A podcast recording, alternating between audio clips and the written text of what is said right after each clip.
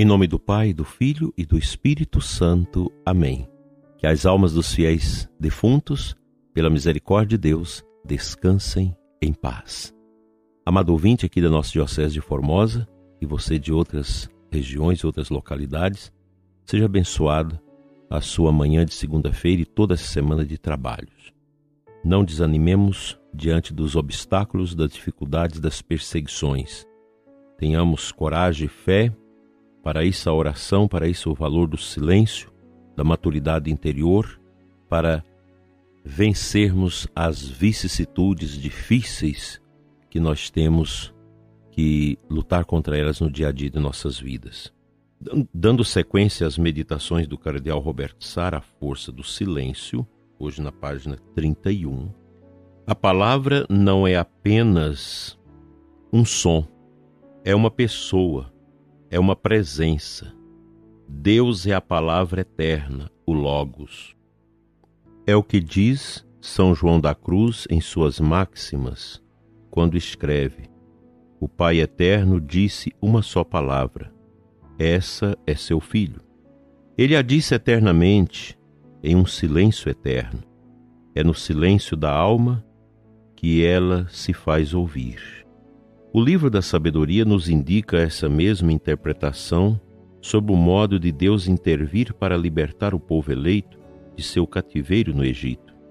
Essa inesquecível ação se passou durante a noite, quando um silêncio profundo envolvia tudo e a noite chegava ao meio de seu rápido curso.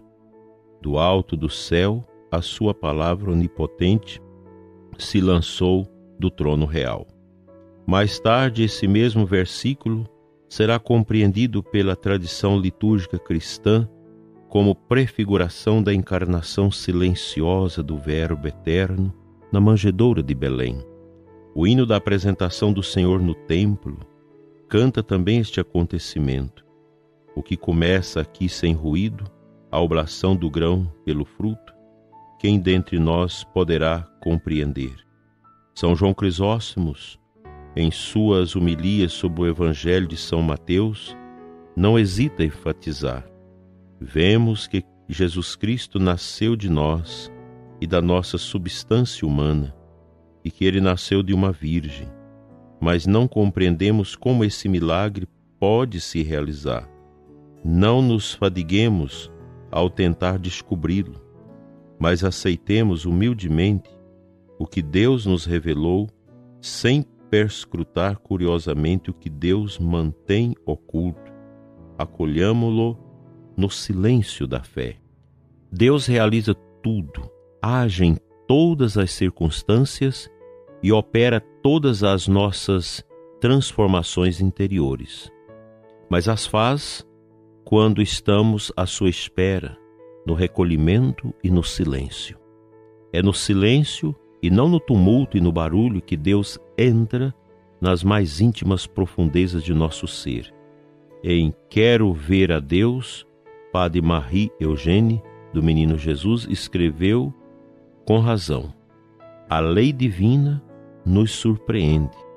Ela vai diretamente ao encontro da nossa experiência das leis naturais do mundo. Aqui na Terra, toda transformação profunda, toda mudança exterior produz certa agitação e se faz ruidosamente. O rio não poderia alcançar o oceano, que é o seu termo, senão pelo movimento ruidoso das suas correntes que ali desembocam bramindo. Se observamos as grandes obras, as ações mais poderosas, as transformações interiores mais extraordinárias e mais brilhantes que Deus opera no homem, somos obrigados a constatar que ele trabalha em silêncio. O batismo realiza uma criação maravilhosa na alma da criança ou do adulto que recebe esse sacramento em nome do Pai, do Filho e do Espírito Santo. O recém-batizado é imerso em nome da Trindade, é inserido no Deus Trino. Ele recebe uma nova vida, permitindo-lhe realizar os atos divinos dos filhos de Deus. Ouvimos a palavra do sacerdote, eu te batizo. Vemos correr a água sobre a cabeça da criança, mas dessa imersão na vida íntima da Trindade Santa, da graça e da criação que exige nada menos do que a ação pessoal e toda poderosa de Deus, nós nada percebemos. Deus silenciosamente pronunciou a sua palavra na alma, e na mesma obscuridade silenciosa, geralmente advém os desenvolvimentos posteriores da graça divina. Que ensinamento maravilhoso! Que profundas compreensões Cardeal Sara tem dessas realidades. E ele aqui nos atina para as ações silenciosas de Deus, ações invisíveis. Quando nós batizamos uma criança, uma pessoa adulta, quem quer que seja, a gente não vê ocorrer nada de extraordinário na vida da pessoa.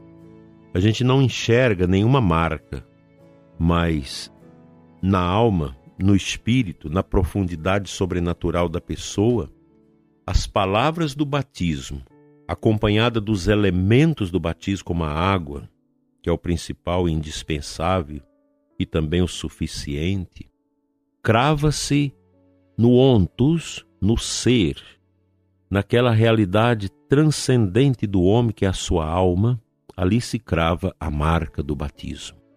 É uma marca profunda. O sacramento do batismo imprime um caráter indelével que nem o próprio Deus tira, porque Deus não desfaz aquilo que ele realiza. E o santo batismo, como os demais sacramentos, são ações preponderantes de Jesus. É Cristo que age, é Cristo que é dono dos sacramentos. Ele distribui os sacramentos através da igreja aos filhos da igreja. E o batismo, aqui citado pelo cardeal Sara, é o início da nossa vida sacramental na igreja. E a gente começa com essa marca no profundo de nós mesmos, geralmente externada através do mandrião para as crianças, a roupa do batismo das crianças, como também da veste batismal dos adultos, aquela veste branca, e pulula aos nossos olhos e nos lembra que a pessoa batizada ela se insere na multidão dos santos, daqueles que no silêncio profundo de si mesmos vão cultivando essa presença do Altíssimo que vai nos concedendo o humus da graça e da santidade. Tudo isso ocorre no silêncio.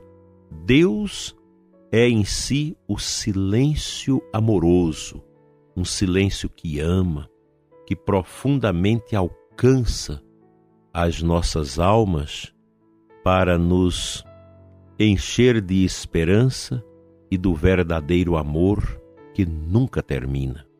Que este silêncio de Deus pelos sacramentos em nós nos ajude a purificar do barulho infernal do pecado e das misérias que nos atordoam.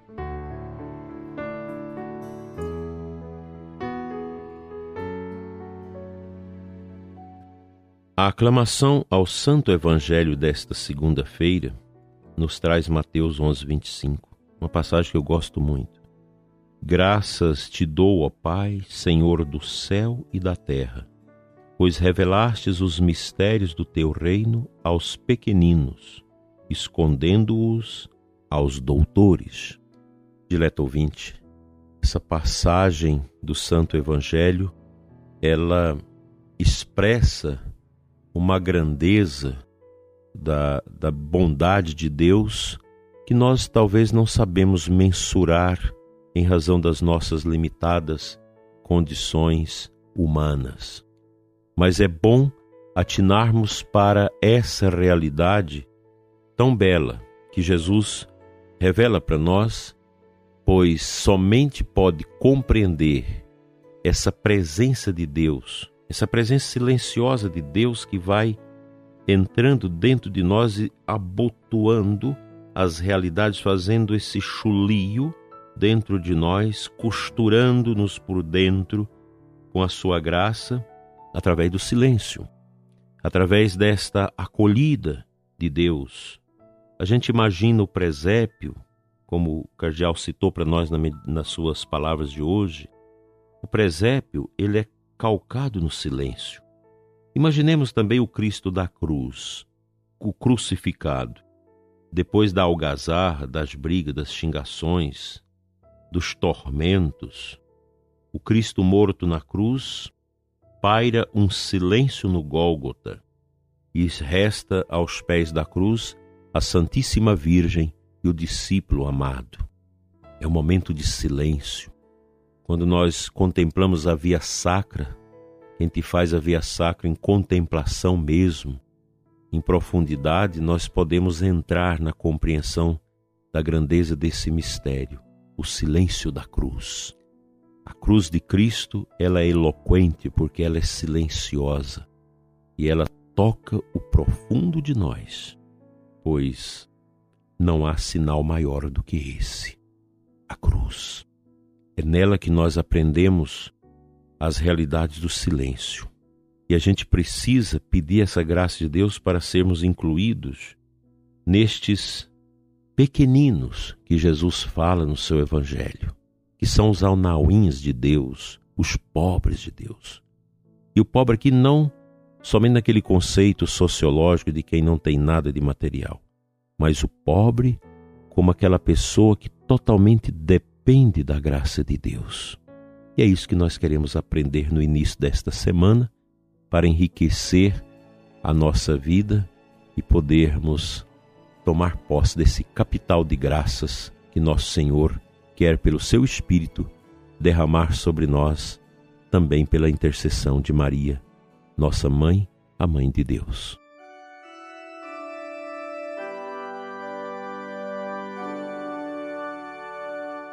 Senhor nosso Deus, Pai de bondade, Pai das misericórdias eternas, Cura-nos da vaidade, do orgulho, da prepotência, das misérias. Dai-nos, Senhor, um coração indiviso, um coração pobre, um coração simples, capaz de compreender os mistérios do teu amor. Fica, Senhor, conosco. Enche-nos com a riqueza do teu reino. Esvazia-nos de todo o barulho, de todos os apegos, de todo o medo de todo sofrimento, para podermos dizer: Sim, Senhor, aqui eu estou, fala-me, tudo o que o Senhor quer que eu faça. Amém.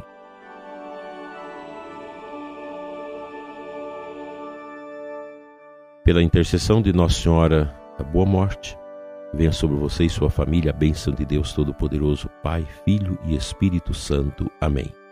Logo mais às 21 horas, teremos a nossa catequese Eclésia Santa e depois a oração das completas. Participe conosco e até amanhã de manhã com mais um programa Oração da Manhã. Deus te conduza.